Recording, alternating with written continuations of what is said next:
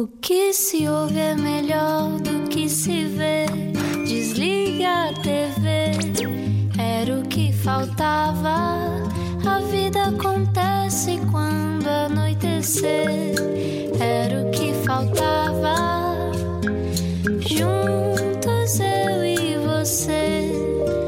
Estamos nós juntos na Rádio Comercial. Muito boa noite e obrigado por estar no Era o que Faltava. Espero que esteja pronto para esta viagem, porque hoje vamos mesmo passar por todo o mundo, mas principalmente pelo nosso mundo interior. Vamos lá apresentar o nosso convidado. Às 8 da noite paramos o tempo. Paramos o tempo. E conversamos sem pressa. Era o que faltava. Não era o que faltava. Juntos eu e você. Da Rádio Comercial. Estudou para ser engenheiro espacial, mas acabou a dar aulas de kizomba. Hoje, a sua missão é fazer voar a mente e o corpo dos seus alunos numa arte que junta dança e meditação. Há quem lhe chame um facilitador de autoconhecimento. Hoje, no Era o que Faltava, tiramos as amarras, os preconceitos, os muros e as defesas para partir nesta viagem ao nosso interior com o Quenda Lima. Bem-vindo. Olá. Olá, tudo bem, João? Boa noite. Obrigado por teres aceito este convite. Eu é que agradeço. E obrigado, eh, vou já começar por aqui. Obrigado pelo teu abraço. Ah, É um bom abraço. Eu eh, gosto e admiro pessoas que dão um bom abraço. Sempre tiveste isso? Ou treinaste muito? Eu acho que sim, eu acho que sim. Pelo menos as pessoas dizem que, que têm um bom abraço, não é? Nunca, nunca me abracei a mim mesmo fisicamente. Nunca sentiste, é uma pena nunca teres sentido. Mas foi uma coisa que tu sempre, sempre foi estimulada na tua, na tua educação, esse, esse contacto físico e um Sempre. que leva a um bom abraço. Sempre, porque eh, o abraço para mim é uma consagração do corpo. Eh, consagrar o corpo, reconhecimento do corpo, da, do outro corpo, né? reconhecendo o teu, tu acabas por eh, ter essa capacidade ou, ou essa, essa abertura de reconhecer também o outro através de um abraço. E nós, em geral, somos uh, pessoas que estão confortáveis com o seu próprio corpo a ponto de abraçar-nos ou não? Ah, nem por isso, nem por isso, porque ah, há muita. há muita tendência de, de observar os outros corpos em vez de fazer uma consagração, de consagrar o teu próprio corpo, não é? De valorizá-lo, de, para, para que a tua luz, para que possas irradiar essa energia às pessoas, não é? E então a tendência é sempre ver o outro, procurar o outro para saber se o teu, comparando, né? Para saber se o teu está lá, naquela, naquela altura, à altura. E então o outro, o nosso corpo, acaba por ficar pequenino, né? Não damos importância, tanta importância a isso. E, e deveria, deveria-se dar mais importância. Uhum. Achas, achas que a dança também te ajudou a. um, ajudou e estimulou essa parte de teres mais consciência corporal e de consagrares mais o teu corpo, como tu dizes. Perfeitamente, porque a dança é uma linguagem, um diálogo. Então é como se tu tinhas que. É como se tens que saber dialogar contigo para poder chegar a um diálogo com o outro, né? Conhecendo o teu corpo, conheces mais esse diálogo com o outro. Então é, é importante a dança quando é encarada assim, quando é recebida assim, é, é completamente é transcendental, é uma coisa tão bonita, tão forte, porque é aquilo que nos faz de nós o ser humano, a espécie que nós somos, não é? Viemos para experienciar essa parte material. Foi? Foi. É nisso que tu acreditas? Eu gosto, menos- gosto, gosto sempre de. Desculpa, diz, diz, diz. Não, não, não, não, não, ok. Pelo menos é o que é o que, que eu acredito em relação à vida, não é só o que eu acredito, é, é aquilo que eu sinto, né? Que nós viemos para experienciar a matéria, né? Porque senão estávamos a vibrar noutra com outro corpo, né? Outro corpo mais subtil. Como é que tu descobriste isso? É uma das coisas que eu mais me, me pergunto é e, e adoro, e adoro falar com pessoas que sentem que não só têm, mas que descobriram e que estão alinhadas com um determinado propósito na sua vida. Um, e adoro falar com elas porque fico sempre a pensar como é que eu faço. é assim, eh, é engraçado, é normal, é normal que, que, que faças essa pergunta e eu agradeço. Porque não é, não é uma, uma situação em que tu passas a saber, tu já és, nós já somos. Nós vamos descobrindo, nós vamos lembrando quem somos, não é? É como uma árvore, uma laranjeira. Não, não se pergunta uma laranjeira porque é que ela dá laranja e qual é a sua função. Ela é. Ela precisa de um tempo, precisa de um espaço, precisa de um ambiente para ela poder dar laranja. E o ser humano deveria ser assim. Ele, ele deveria ter a capacidade de, de preparar o seu ambiente, de preparar a sua terra, de, de saber receber o sol, de saber os seus ciclos de amigos, de saber estar na sua família, de reposicionar-se, tanto na sociedade como na sua família, para poder dar fruto. Agora, o problema é que nós queremos dar muitos frutos ao mesmo tempo. E todos os frutos. todos os frutos. Sim. Então isso tira-te do teu centro e deixas de saber quem és.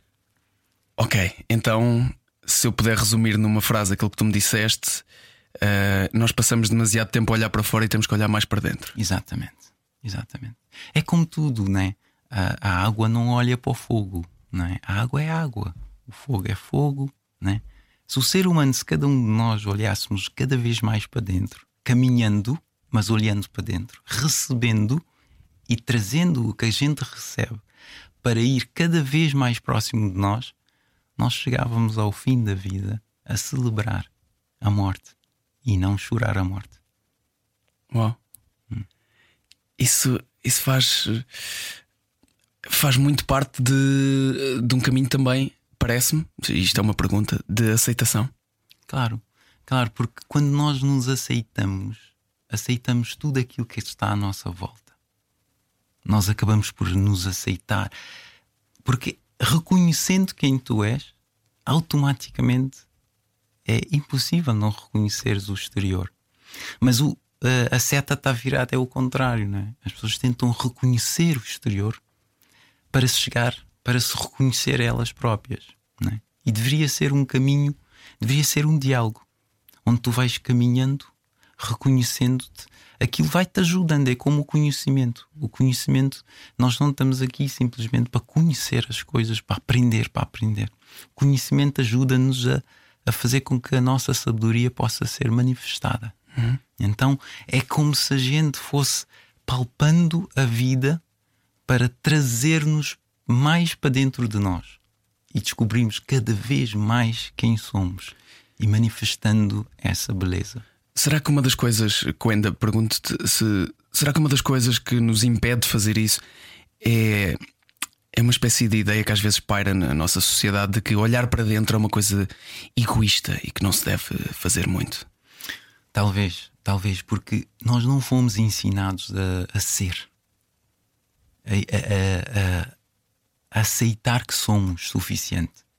Nós fomos ensinados e a nossa cultura, a nossa estrutura, toda ela nos programa para poder vir a ser, para ser um dia. Tu vais ser um dia, não é? Então tu, tu vens caminhando na vida sem nada. Tu já entras na vida sem nada. Então é um programa muito forte. E, e deveria ser o contrário nós deveríamos ter a capacidade, dentro da, do sistema de educação, dentro do sistema familiar, ter a capacidade de aceitar aquele ser que ele é.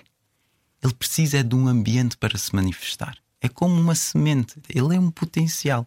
Nós sabemos que aquela semente é uma laranjeira.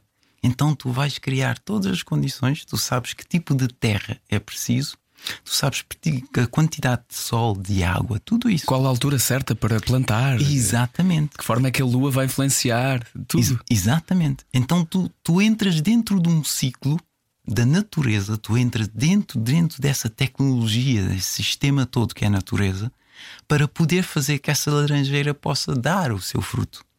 O ser humano é igual. Ele precisa desse ambiente.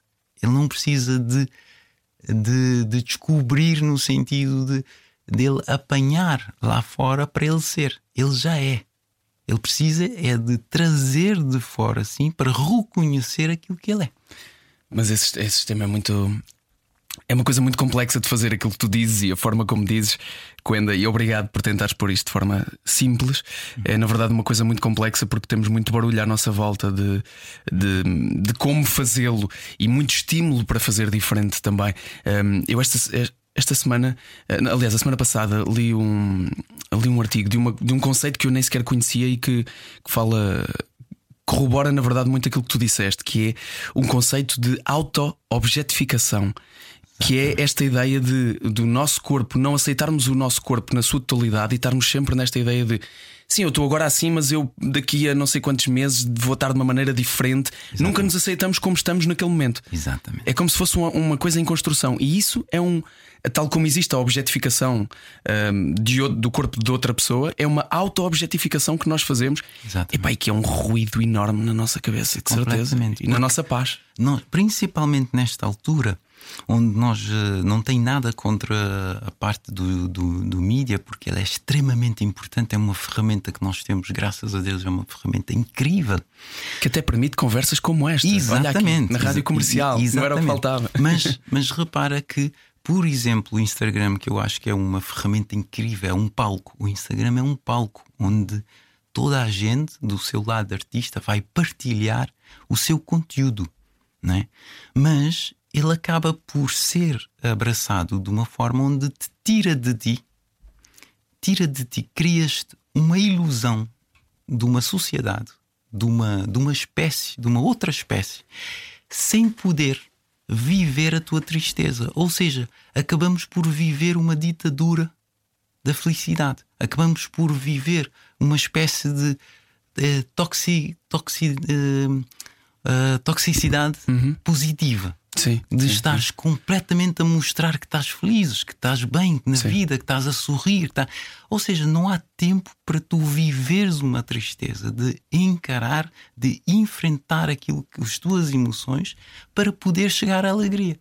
Ou, ou, ou apenas o aborrecimento, por exemplo, Exatamente. também não existe. Exatamente. Eh, tens, tens toda a razão, tens toda a razão. E fala-se muito, fala muito sobre isso e e, e, em particular, atenção, sem demonizar também a questão das redes sociais, porque tem, como disseste, coisas excelentes. Um, há um outro conceito também que é estás inevitavelmente sempre a levar com informação do que outras pessoas fazem na sua vida. E, e tem este lado de só se partilham alegrias, mas tem o outro lado também de parece que todas as tuas conquistas são automaticamente comparadas com as conquistas de todas as pessoas à tua volta. Exatamente. Eu, no outro dia li uma coisa que achei, que achei a graça que, que não é assim tão engraçado, que é tu podes acabar Imagina que, e, e, o caso em específico era este: uh, imagina que acabas o teu doutoramento e vais celebrar para o Instagram, mas abres o Instagram e tens uma miúda que acabou de dar um triplo salto mortal na neve com 3 anos a fazer uma manobra de snowboard que nunca ninguém fez. E de repente ficas a pensar: será que um doutoramento foi assim uma coisa tão impactante? Não é? Inevitavelmente. O caso é engraçado, mas inevitavelmente estamos sempre a comparar a nossa vida com alguém que fez mais e melhor. Exatamente. Porque é, é engraçado que o ser humano é tão grande, ele é tão grande, que ele tem que chegar a um ponto de perceber, por ser tão grande, que ele é pequeno. Ele aceitando que ele é pequeno, ele aceita a grandeza que é a natureza. Então tu não precisas estar a divulgar tanta coisa da tua vida. Porque há coisas que a gente tem que guardar para nós, há coisas muito preciosas, como a natureza guarda. A natureza tem coisas escondidas, preciosa, preciosidade. Né? O ser humano deveria ter essa capacidade. Há coisas que é para nós. Que, e isso faz com que a gente proteja energeticamente a nossa, o nosso campo magnético. Mas se tudo aquilo que eu tiver e fizer publicar, as tantas aquela parte especial de ti já não é. Já não é tão especial, porque o outro vai recebê-lo não como especial, mas vai recebê-lo como mais um. Mais uma coisa. E isso energeticamente derruba-te, tira-te do teu centro, deixa-te triste porque tu tens 50 likes, o outro tem mil. Não é? Então comparação. Teres, entras na comparação outra vez. Então claro. não consagras o teu corpo estás constantemente a expor, é uma forma de violares o teu corpo constantemente. É uma forma de desumanização também desta. Exatamente. A semana passada tive uma conversa com uma economista chamada Susana Peralta e todas as nossas conversas aqui no Era o, Era o que Faltava estão disponíveis em radiocomercial.ol.pt e outras plataformas de podcast, onde ela fala precisamente sobre isto. Todos os dias, por exemplo, nós recebemos números de nas notícias ou nos nossos telemóveis, nos nossos computadores, sobre números de, da pobreza. E nesses números, atrás de cada um desses números, está uma pessoa. Mas nós só vemos os números, não vemos os seres humanos. Exato. E é isso que nós precisamos de fazer. O mote está lançado. Quenda Lima é o nosso convidado de hoje no Era o que Faltava. Vamos continuar já a seguir na segunda parte à conversa por esta viagem interior de um engenheiro uh, aeroespacial que se tornou um engenheiro de corpo e mente, não só a sua, mas também dos seus alunos. Continua connosco esta viagem já a seguir. A palavra é de prata, o programa é de ouro. Faltava. Na Rádio Comercial. Juntos eu e você.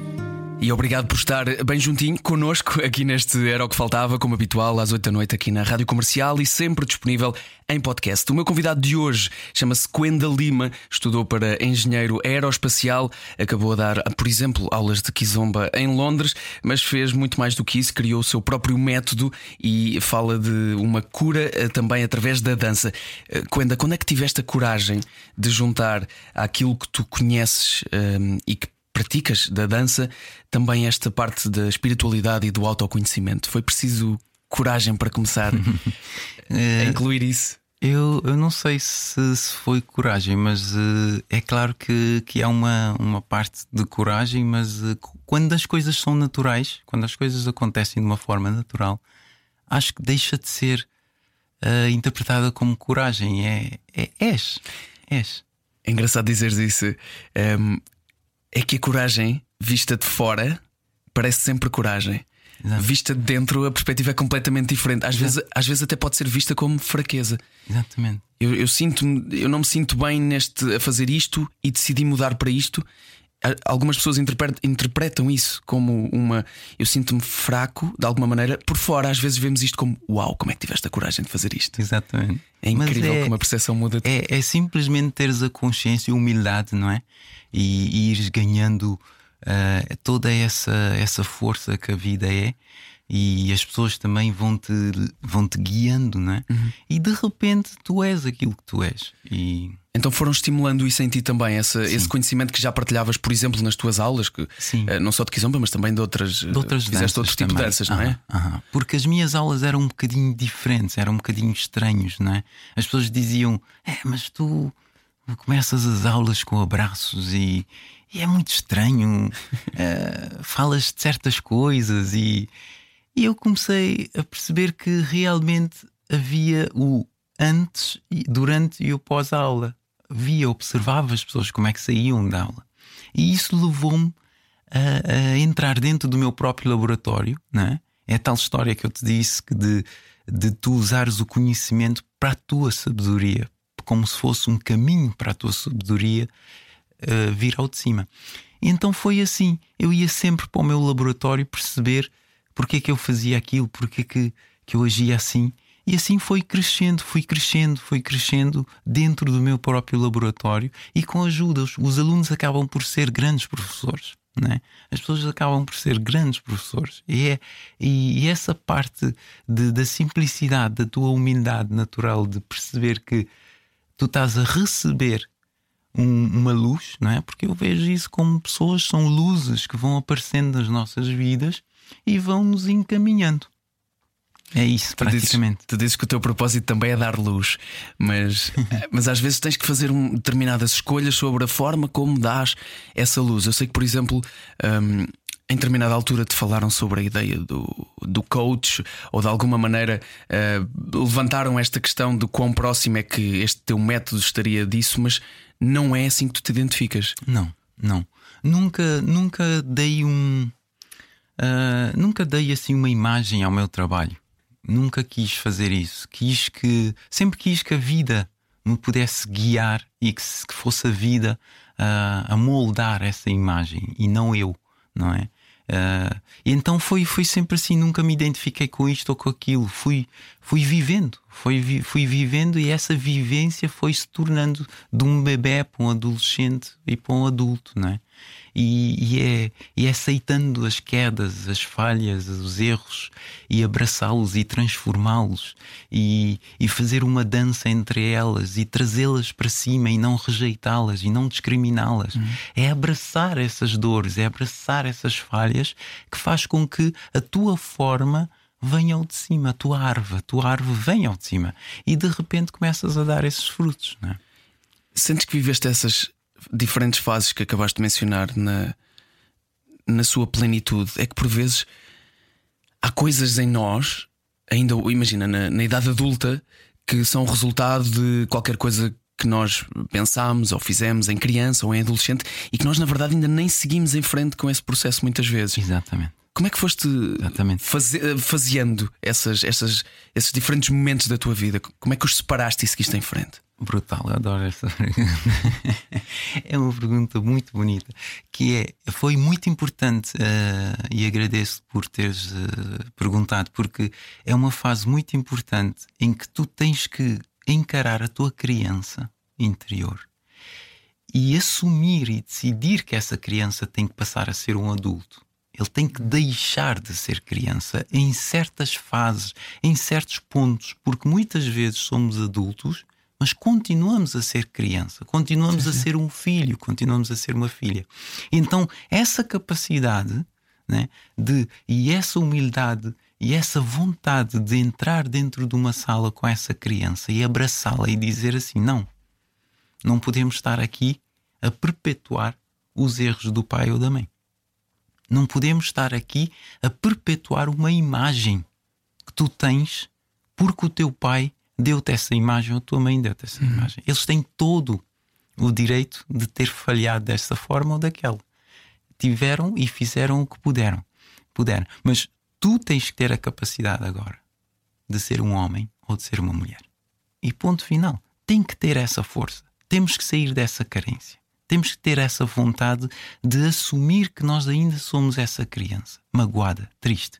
Então, ao abraçares, ao abraçares essa criança e ao reconhecer que os teus pais também tiveram essa fase e têm o direito de errar e de falhar, então aí essa criança começa a crescer como homem e como mulher. Então aí tu começas a encarar as coisas de uma forma muito diferente. Deixas de basear à, à procura do culpado para passares à procura do responsável. E muitas vezes, muitas das vezes, o responsável somos nós. Eu li uma frase no outro dia que dizia assim: A maioria dos seres humanos hum, tende, eh, foge de algumas responsabilidades porque se assumir que é responsável pela sua vida, vai ter de assumir que, em algum momento, pode ter sido irresponsável. Exatamente. É duro. É duro, mas é muito importante, amigo. Ele é muito importante porque isso é que nos faz crescer. E é tão bonito a gente crescer. Temos que chegar a um ponto, como eu costumo dizer aos meus alunos, já não está na moda. Já não está na moda em continuar a ser carente, abraçar essa carência. Tudo o que a gente faz é baseado numa carência.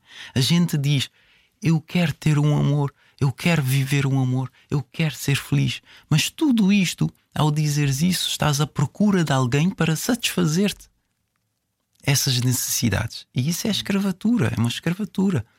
Então eu tenho que passar a ver o amor, ou o dinheiro, ou a felicidade como consequência dos meus atos, dos passos que eu vou dando na vida, das coisas que eu vou construindo na vida. E então vou atraindo essas frequências para eu vivenciar essas frequências e não colocar sempre o culpado e a procura do culpado, porque é importantíssimo que a nossa maturidade chegue a essa vibração de procurar o responsável e assumi-lo e não ter medo de dizer sim, eu errei e eu tenho direito de errar e é normal, faz parte.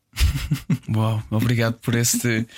obrigado por essas palavras. Eh, Tenho a certeza que vão tocar eh, quem nos ouve também. Ahm, neste momento estávamos a falar sobre o facto de tu eh, dirigires ou ensinares de alguma forma eh, as pessoas que estão contigo, pelo menos este- neste, teu, neste teu método que, que criaste, este Inner Kaizen Humanology, que tem assim um nome bonito, ehm, e, que, e que na verdade é esta procura da, da aprendizagem, numa altura em que mais do que nunca eh, temos aprendizagem disponível. Eu, eu, tive aqui alguma reticência em chamar-lhe aprendizagem, porque às vezes, às vezes não é, mas aparentemente há muita aprendizagem disponível. Há muitas pessoas um, e muito conhecimento disponível, não só na internet, mas em todo lado. Uhum.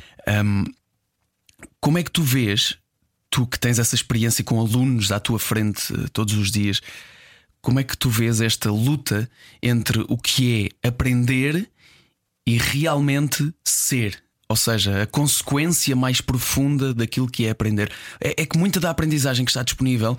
Uh, às vezes parece-me parece isto, parece-me.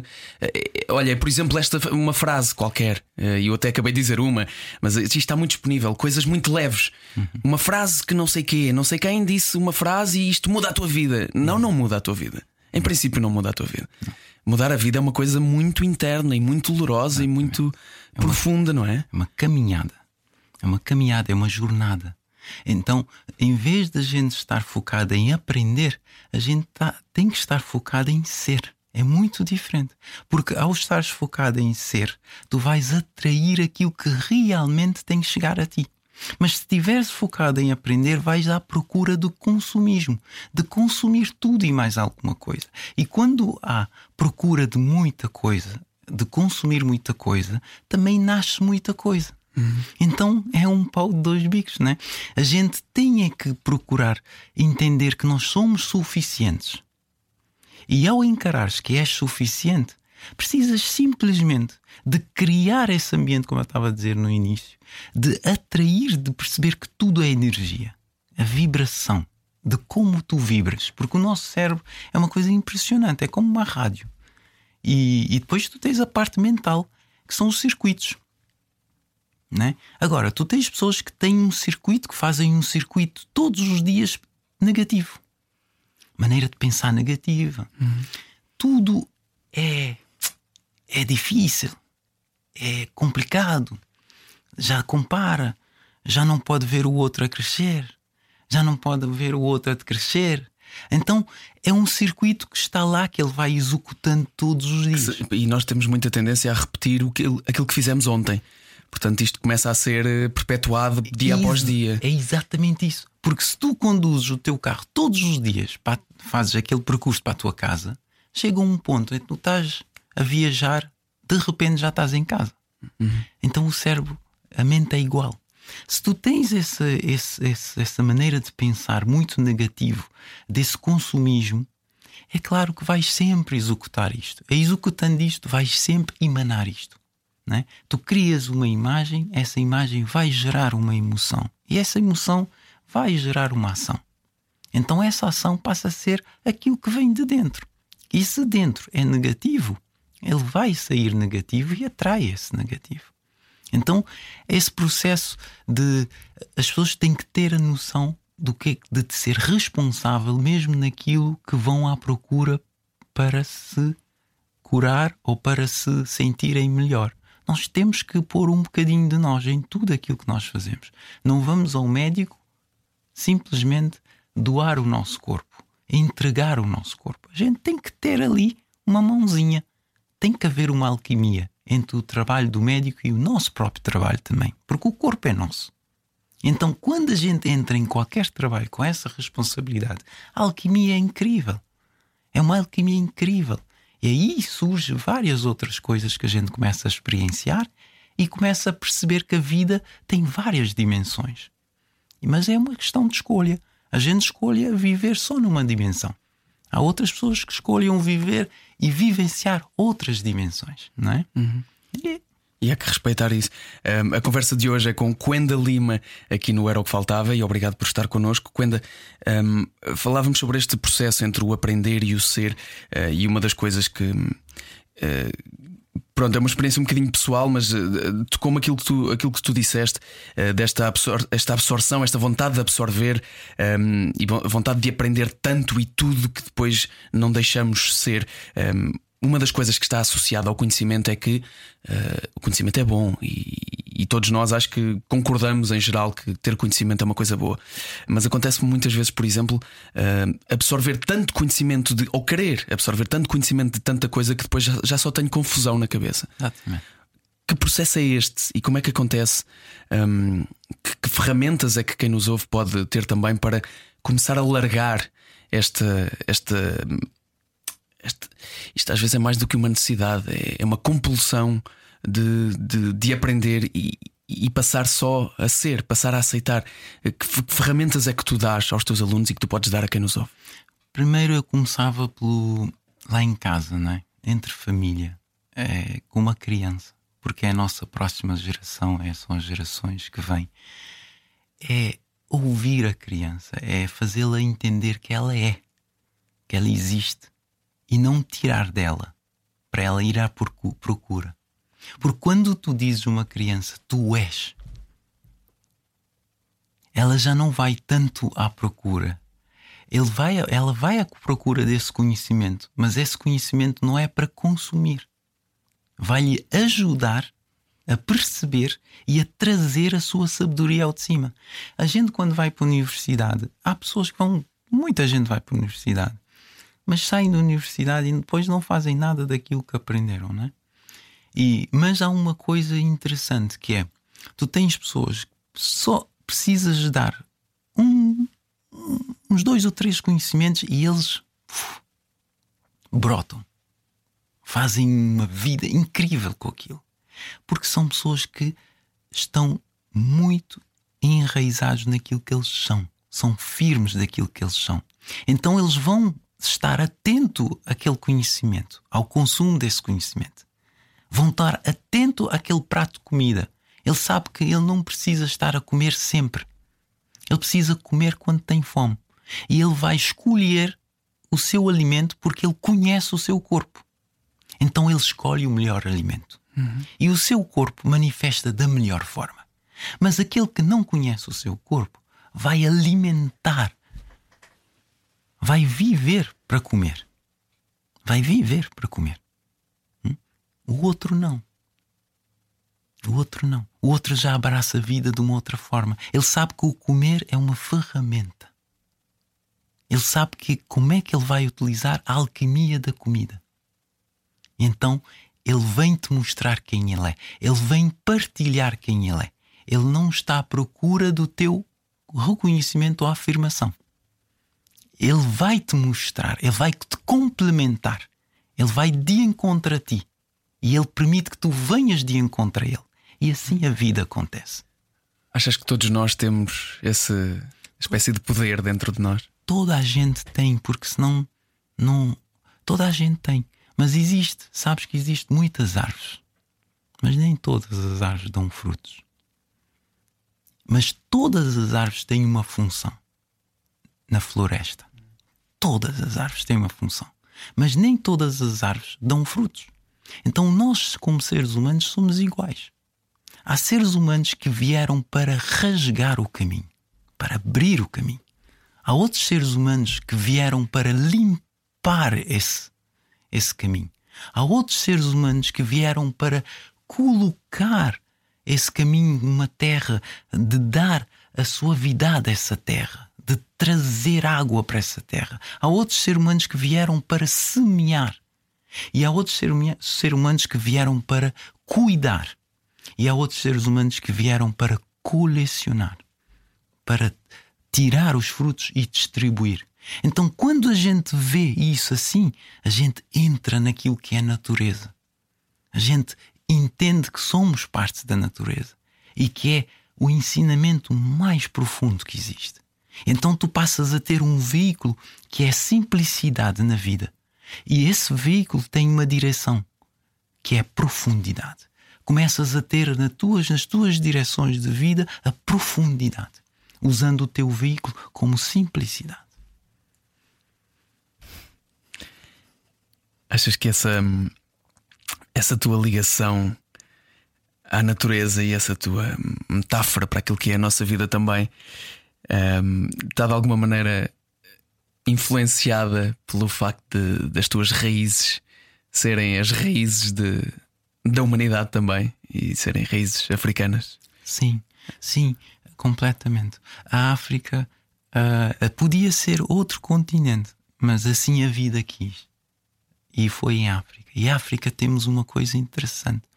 principalmente Cabo Verde. Cabo Verde, uh, Cabo Verde nasceu dentro de um, da escravatura. Cabo Verde nasceu dentro de, de uma discriminação. Cabo Verde nasceu dentro de, de, do antes, durante e após a dependência. Cabo Verde nasceu. Cabo Verde é um, é um exemplo daquilo, é, do resultado de todo esse laboratório. Não é? E então.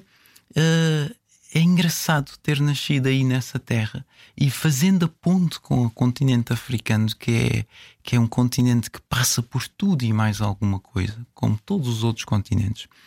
Um, mas eles têm uma coisa interessante: a natureza nunca está abaixo do homem. Nunca. O homem não está acima da natureza. Então há um respeito grande, porque é ela que te alimenta há um respeito pelas outras espécies.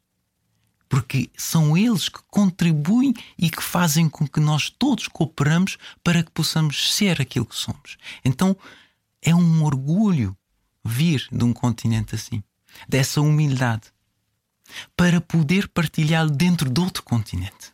É incrível. E, e, e a forma como Portugal, Portugal me abraçou é, é uma coisa incrível. É um abraço que nunca esqueço. Então, para mim, uh, não há fronteiras. Porque na vida, a vida não há fronteiras. Não há fronteiras. Não, para mim, não há. A raça só faz sentido quando é para cooperar. Mais que isso, não, não faz sentido ter raças diferentes. Mas para cooperar, porque nós precisamos da água ser mais fria no, no Polo Norte do que mais abaixo. Nós precisamos que chove mais ali do que mais acolá. Nós precisamos que, que neve mais ali do que mais ali. Precisamos de sol mais acolá. Tudo isto é uma alquimia.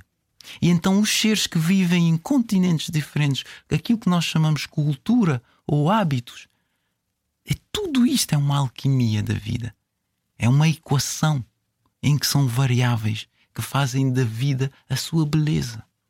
Então, quando nós recebemos essas belezas, eu vou à África para receber o, os pés do corpo. Recebo os pés. Hã? Eu venho à Europa para receber a mente. Não quer dizer que é mau ou que é bom, porque o corpo vive desses, dessas partes todas. Hum? Eu vou ao Brasil, vou receber o coração. Que neste momento o coração está triste naquele, naquele continente, infelizmente. Então eu vejo o mundo como um corpo. Eu não posso dizer que o joelho é melhor que a perna, que a perna é melhor que o, que o coração, que o coração. É não, nós somos o que somos e felizmente que somos assim, para que este corpo possa ser esse organismo vivo que nos faz vibrar a vida e dar e partilhar a vida. Diz quem em Portugal, eh, na Europa e em Portugal, vens, vens buscar a mente, Quenda. Um, é curioso que tu dizes que na, nas tuas aulas muitas vezes tens que cansar o corpo dos teus alunos eh, para que, para que a mente possa. para tirar as defesas e as amarras da mente, é isso? Exatamente. Nós somos difíceis de aceder nesse sentido. É, há, há uma complexidade, há uma complexidade que é preciso aceder para poder perceber que ela é simples, porque ele tem muitas carapaças, é uma carapaça muito espessa. Então eu utilizo a dança, a dança sempre foi uma desculpa. Uh, eu utilizo a dança para trabalhar o corpo, porque o corpo a gente faz várias, vários asanas que eu chamo asanas, vários. A gente dá um abraço, a gente dá um aperto de mão, tudo isto, a gente movimenta as mãos de, de várias maneiras, a gente mexe a cabeça de outra maneira. Tudo isto é uma linguagem. Tudo isto o corpo tem uma memória. Então eu tento levar, tento não, eu levo as pessoas a trabalhar esse corpo, essas memórias, para não viver baseado na memória, mas para viver baseado na sua experiência e não na memória. Sair. Então é. Ou seja, no presente e não no passado? Claro. O passado é muito importante se ele nos servir no presente. Se ele não nos servir no presente, ele vai nos tirar daquilo que o corpo quer, porque o corpo não é um corpo saudável se ele viver no passado ou no futuro, porque o corpo foi feito para viver no presente. Quanto mais presente ele estiver, mais saudável é o corpo. Mas se tu oscilas do passado para o futuro, do futuro para o passado, estás numa ilusão. Essa ilusão causa-te um vazio e esse vazio leva-te a uma depressão. Hum? Então é por isso que eu uso esses movimentos do corpo. Trabalho o corpo para tu perceberes, usares as tuas mãos, porque as mãos é a parte do corpo que te materializa, que leva à materialização da tua sabedoria. A gente diz, a gente associa a sabedoria ao cérebro, à cabeça, mas não é. É nos pés. A tua sabedoria vem dos pés, porque os pés, se fores ver, ele tem mesmo formato que os ouvidos. Os ouvidos têm mesmo formato que os rins. Então os pés vão ouvir a terra, a sabedoria que vem dessa terra, para tu estar sincronizados para manifestares a tua semente. Os ouvidos, os teus ouvidos vão ouvir a sociedade, vão estar na horizontal para ouvires e saberes receber com humildade tudo aquilo que nós chamamos de conhecimento e ter esse filtro. E os rins, o teu corpo, ouvir o teu corpo.